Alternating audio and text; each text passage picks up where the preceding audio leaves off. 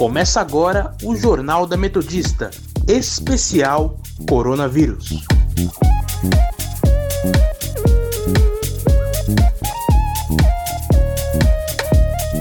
Eu sou Luciana Kim. E eu, Felipe Laurindo. Está começando o Jornal da Metodista especial sobre o coronavírus. Estamos aqui para informar você das principais notícias dessa sexta-feira, dia 26 de junho de 2020. Se você quiser nos seguir, acesse nosso Instagram, arroba portalrronline ou arroba Sônica Metodista.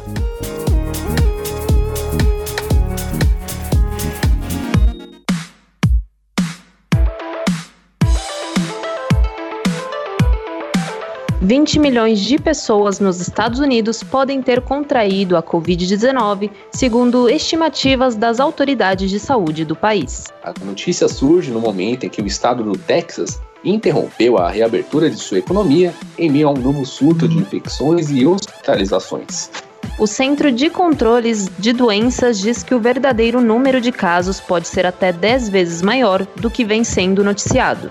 Alguns estados do sul e do oeste têm registrado números recordes de casos nos últimos dias. A Universidade de Washington prevê que os Estados Unidos chegarão a 180 mil mortes até outubro, ou 145 mil se 95% dos americanos usarem máscara. O país que lidera o ranking de casos de coronavírus e mortes, segundo a Universidade Johns Hopkins, registra 2,4 milhões de casos e 122 mil óbitos. Já o mundo tem 9 milhões 644 mil casos e 490 mil mortes.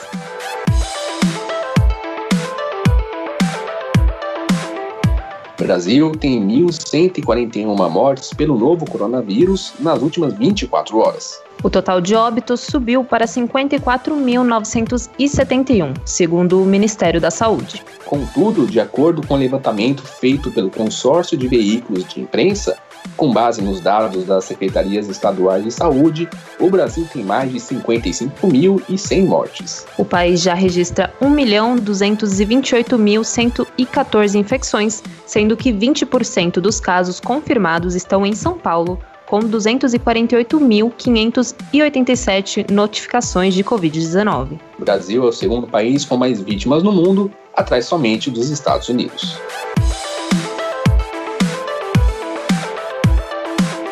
São Bernardo registra 12 mortes em um dia e número de óbitos por conta da pandemia do novo coronavírus aumenta para 334. Até o momento, o município tem 7.557 casos confirmados. Santo André teve apenas três mortes nas últimas 24 horas, registrando 249 óbitos e casos confirmados chegaram a 5.651. Com mais duas mortes, São Caetano registra 80 mortes e 1.852 casos de infecção por Covid-19. Os casos confirmados em Diadema chegam a quase 3 mil e com mais de 4 mortes em apenas um dia, o registro de óbitos chega a 212. Sem nenhum óbito nas últimas 24 horas, Ribeirão Pires registra 34 mortes e casos confirmados chegam a 324.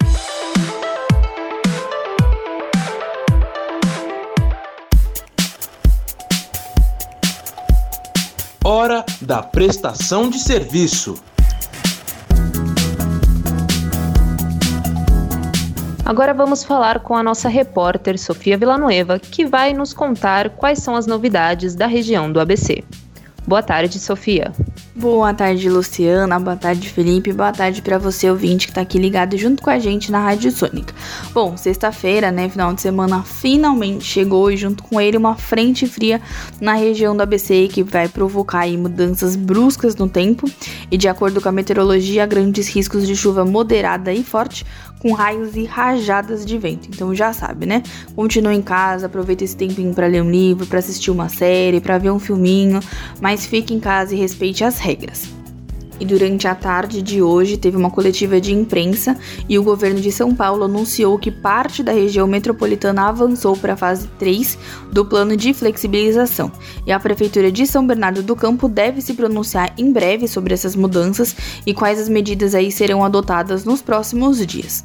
E ainda falando de São Bernardo, o prefeito Orlando Morando deu o primeiro passo para transformar as instalações do antigo Museu do Lula na primeira fábrica de cultura 4.0. A Prefeitura Municipal fez as transferências oficiais do prédio do governo de São Paulo, que vai inaugurar a nova unidade cultural do local em setembro. A Fábrica Cultura vai combinar aulas presenciais e digitais, além de se tornar referência em criatividade, inovação e tecnologia. A unidade terá investimento de 4 milhões e meio e o espaço conta com 5 mil metros quadrados e quatro pavimentos. O público-alvo da fábrica de cultura são os jovens de 15 a 24 anos e ao todo serão 32 cursos com 640 vagas.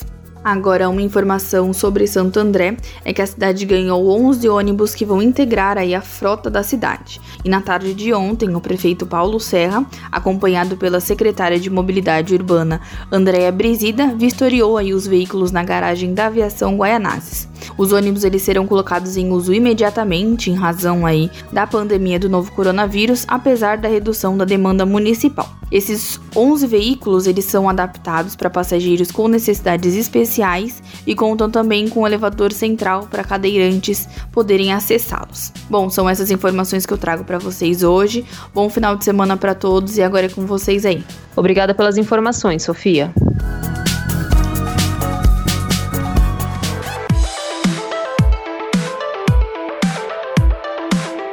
Frederic, a CF muda a versão e agora diz que escondeu Fabrício Queiroz porque ele estaria jurado de morte. Em entrevista à revista Veja, a CEF também comentou que ele tinha convicção que esse suposto assassinato tinha como objetivo colocar a culpa no presidente Bolsonaro. O ex-advogado da família Bolsonaro disse não saber o paradeiro de Queiroz ao menos quatro vezes em outras entrevistas. Ele também mudou sua versão sobre a hospedagem do ex-assessor de Flávio Bolsonaro. E a CEF diz que Queiroz ficou em sua casa em Atibaia em vários períodos, mas que fez tudo sozinho e nunca contou para a família Bolsonaro. Ainda durante a entrevista, a CEF disse não ter encontrado provas contundentes no processo e sugeriu a participação de Wilson Witzel e João Dória na prisão de Queiroz.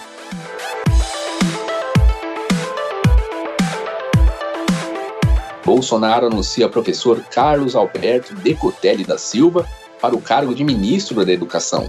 Decotelli será o terceiro ministro da Educação do governo Bolsonaro. Antes de Weintraub, Ricardo Vélez Rodrigues permaneceu pouco mais de três meses no comando da pasta. Decotelli é bacharel em Ciências Econômicas pela Universidade Estadual do Rio de Janeiro, mestre pela Fundação Getúlio Vargas, doutor pela Universidade de Rosário, da Argentina, e pós-doutor pela Universidade de Wuppertal, na Alemanha. Ele sucederá Abraham Weintraub, que após 14 meses anunciou sua demissão semana passada para assumir um posto de diretor representante do Brasil no Banco Mundial.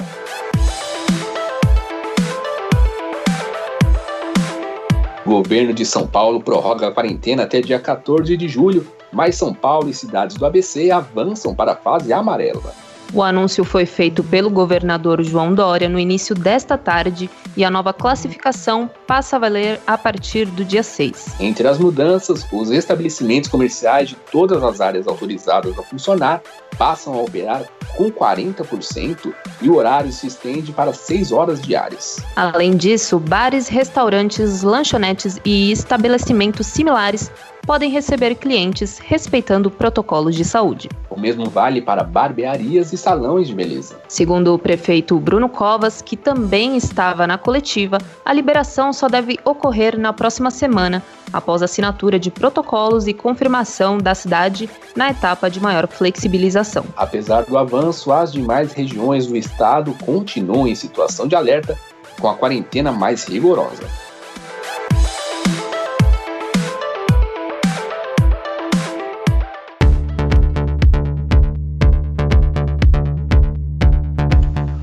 Professores das redes públicas e privadas se adaptam à nova plataforma de ensino durante a pandemia. Confira agora na matéria de Miguel Rocha.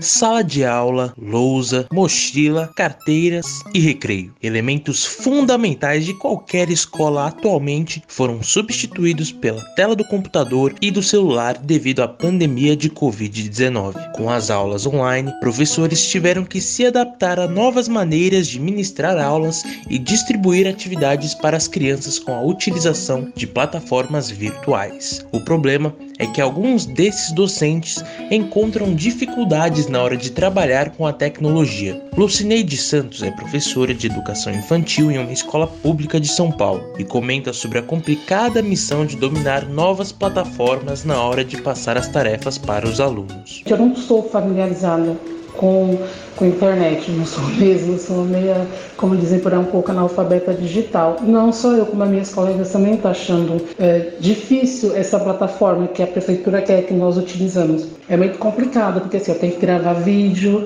eu tenho que editar, então eu tive que aprender isso da noite para o dia. Segundo a professora, a já estressante rotina de lecionar foi ampliada no período da pandemia. A cobrança da secretaria, a cobrança da coordenadora, a cobrança da direção. Então, é, é, em casa, você está em casa, você tem também suas tarefas de casa.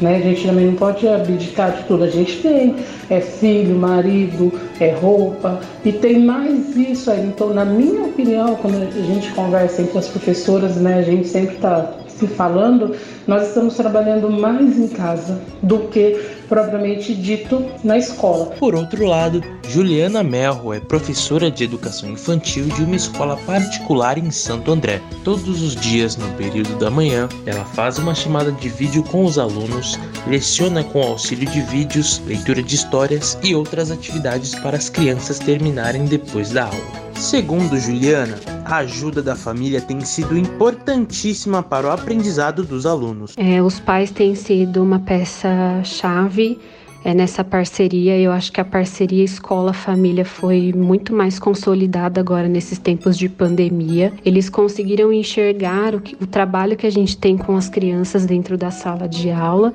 e eles estão vendo muito mais de perto como tudo acontece, né? Quando alguma coisa dá errado, que a gente tem que partir para o plano B, é, ou quando alguma coisa dá certo, que a gente instiga mais. Então, essa parceria tem sido importante, sim. É, a minha turma de educação infantil, é, as crianças precisam de ajuda para manipular as ferramentas, organizar tudo que eles vão usar. E os pais têm sido muito fundamentais nesse processo, eles têm ajudado bastante, acompanham as aulas e eu acredito que isso tudo só ajuda mais a gente a consolidar essa parceria que é tão importante entre a escola e a família. Fora da escola, o grande desafio que os pais são obrigados a enfrentar é o de manter crianças focadas nos estudos e evitar distrações.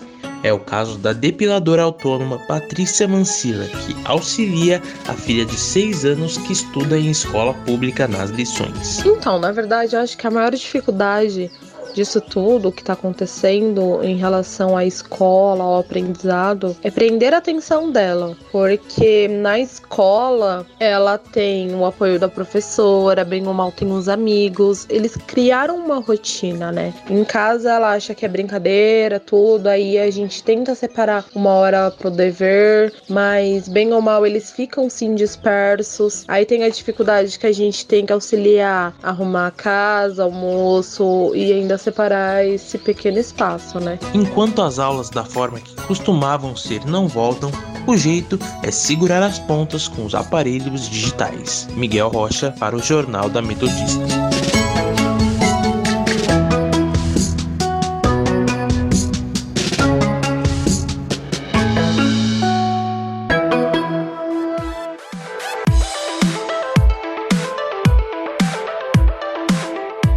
Maior raio do mundo é registrado no Brasil, com 709 quilômetros de extensão, segundo a Organização Meteorológica Mundial. Esse é o dobro do recorde anterior de 321 quilômetros registrados em Oklahoma, nos Estados Unidos. Dessa vez, o raio brasileiro percorreu uma linha horizontal cortando o sul do Brasil em 31 de outubro de 2018. O novo recorde foi estabelecido devido a uma nova tecnologia de imagens por satélites. Mas, segundo a Organização Meteorológica Mundial, Tanto o registro anterior como o atual usaram a mesma metodologia para medir o flash. As descobertas foram publicadas pelas cartas de pesquisa geofísica da American Geophysical Union na antevéspera do Dia Internacional contra Raios, em 28 de junho.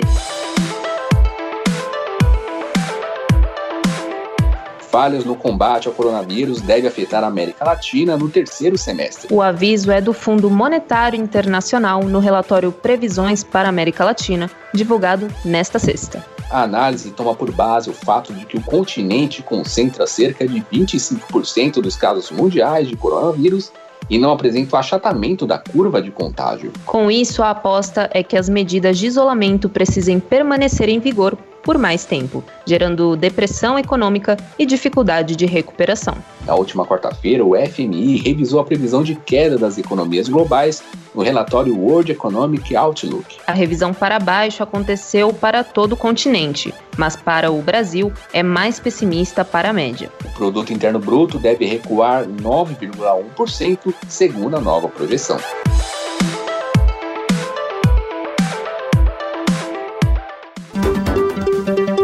Indicadores econômicos. Continuando a falar sobre economia, vamos chamar a nossa repórter Amanda Caires, que vai nos contar detalhes de como está indo o cenário econômico nessa pandemia do novo coronavírus. Boa tarde, Amanda. Quais são as novidades de hoje? Boa tarde, Felipe. Boa tarde, Luciana e a todos os ouvintes. O Ibovespa, principal índice de valores da nossa bolsa brasileira, está operando em baixa nesta sexta-feira, na esteira também de bolsas de valores dos Estados Unidos.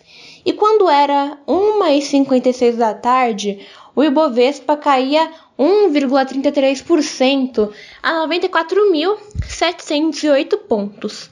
E quando era 3h46 da tarde, o Ibovespa continuava com essa variação negativa de 2,3% a 93.936 pontos. Isso está acontecendo pois, segundo os especialistas, os investidores locais estão atentos para o caso envolvendo o ex-assessor de Flávio Bolsonaro, o, o Fabrício Queiroz. Por quê? Porque hoje a revista Veja publicou uma entrevista em que o ex-advogado do filho do presidente, Frederic Wassef, afirma que abrigou Queiroz após receber informações de um provável atentado contra o ex-assessor com o objetivo de atingir Bolsonaro, sendo que em outras entrevistas e declarações ele afirmava que não sabia onde o Queiroz estava. Já no cenário externo, o que está impactando o Brasil nesse momento, né, o mercado, são os aumentos diários nos casos do novo coronavírus nos Estados Unidos, conforme a gente foi vendo essa semana onde, por exemplo, não só nos Estados Unidos, no mundo também, mas no caso dos Estados Unidos, foram registradas nas últimas 24 horas mais ou menos 39.800 novos casos, o que é bem preocupante e continua reforçando preocupações de uma nova onda de infecções em meio a essa reabertura de atividades econômicas que está acontecendo aqui no Brasil, né? Que a gente está vendo como que a flexibilização está indo em alguns estados, que algumas pessoas não obedecem às normas sanitárias, estão fazendo aglomerações e tudo isso que pode aumentar mais ainda os casos de coronavírus e pode surgir, fazer com que surja um novo efeito, né, um novo impacto na economia, porque uma segunda grande leva de onda pode fazer voltar a entrar com força a quarentena e isso pode atrasar ainda mais uma maior reabertura das atividades econômicas e prejudicar ainda mais o produto interno bruto, por exemplo, aqui do Brasil ou em outros países do mundo, se tiver uma segunda onda, e mais do que já serão afetados, né? Porque, por exemplo, aqui no Brasil, as projeções dos mercados, né, dos maiores, como por exemplo, do Banco Central, do FMI e de outros, como o OCDE também, estimam que o PIB pode cair de 6 até quase 10% este ano, o que é bem preocupante, né? O que deixa o mercado bem cauteloso. E também em outra frente, o Federal Reserve, que é uma espécie de banco central dos Estados Unidos, decidiu limitar pagamentos de dividendos por bancos após testes de estresse mostrar que eles enfrentavam expressivas perdas de capital com o tombo da economia causada pela pandemia, né? Já o dólar comercial, ele está em alta nessa sexta-feira e quando era 1h40 da tarde, o dólar avançava 2,58% a R$ 5,46 na venda. Já aí quando era por volta de 4 e 10 da tarde, essa variação continuava positiva, como estava dizendo, com uma variação para cima de 2,62%, sendo cotada a R$ 5,46, chegando na máxima do dia de R$ 5,48. E isso acontece por conta dos mesmos motivos, praticamente, né, que está afetando a nossa bolsa de valores hoje. E essas são as principais notícias relacionadas à economia e ao mercado de hoje. E é com vocês aí no estúdio. Obrigado pelas informações, Amanda.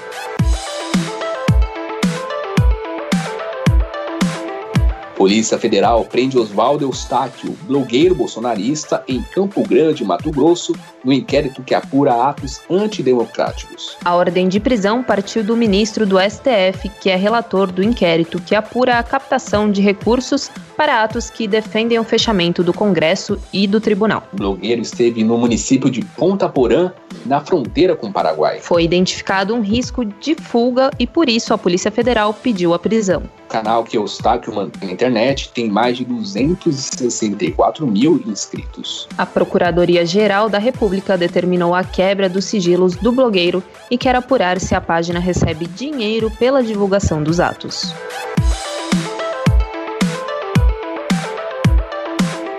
O jornal de hoje não é só notícia ruim, não. Tem notícia boa também, vamos ouvir? Agora, a boa notícia do dia.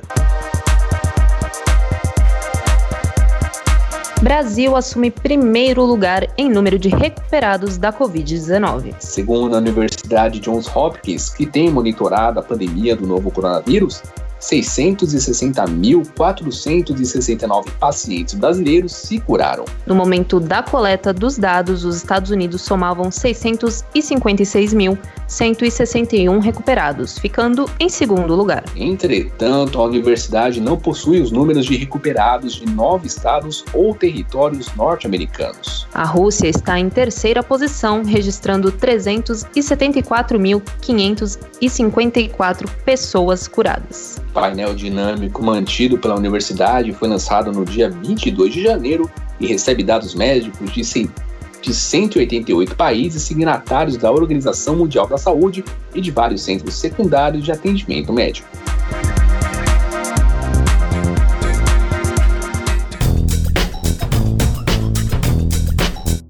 Hashtag Fique em Casa.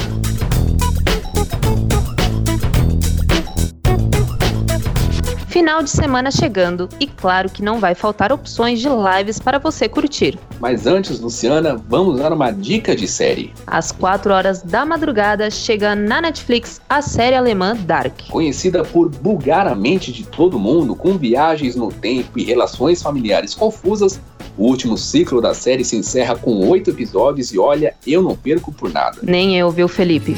Por isso eu vou na casa dela, ai, ai. Falar do meu amor pra ela Tá me esperando na janela, ai, ai Não sei se vou me segurar Agora continuando com as habituais lives musicais Às 8 horas da noite, o cantor Gilberto Gil que está completando 75 anos de idade, vem trazer toda a brasilidade para sua casa. A live acontece no canal oficial do cantor no YouTube. A melhor banda de todos os tempos da última semana.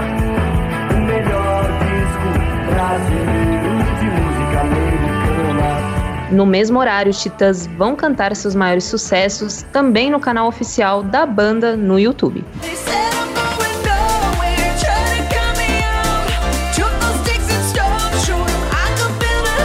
E encerrando a noite às 10 horas, a cantora americana Katy Perry se apresenta no Instagram oficial do iHeartRadio, trazendo muita alegria e, claro, carisma. Agora, se não curtiu muito as lives que vão rolar hoje, não esquenta. No nosso Instagram, arroba portal RR Online, tem várias dicas de lives para você aproveitar essa quarentena.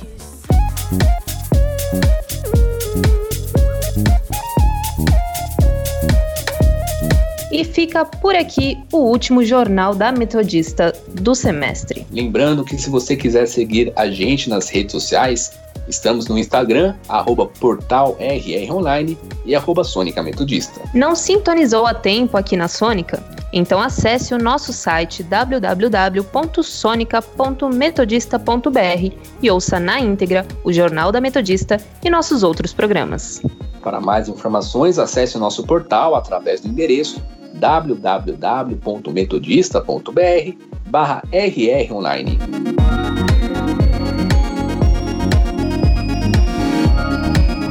Contamos com a participação das nossas repórteres Sofia Villanueva, Amanda Cares e o nosso repórter Miguel Rocha. Trabalhos técnicos de Leonardo Engelman. Apresentação minha, Luciana Kim. E minha, Felipe Laurindo. Continue ouvindo a nossa programação. Boas férias e até mais.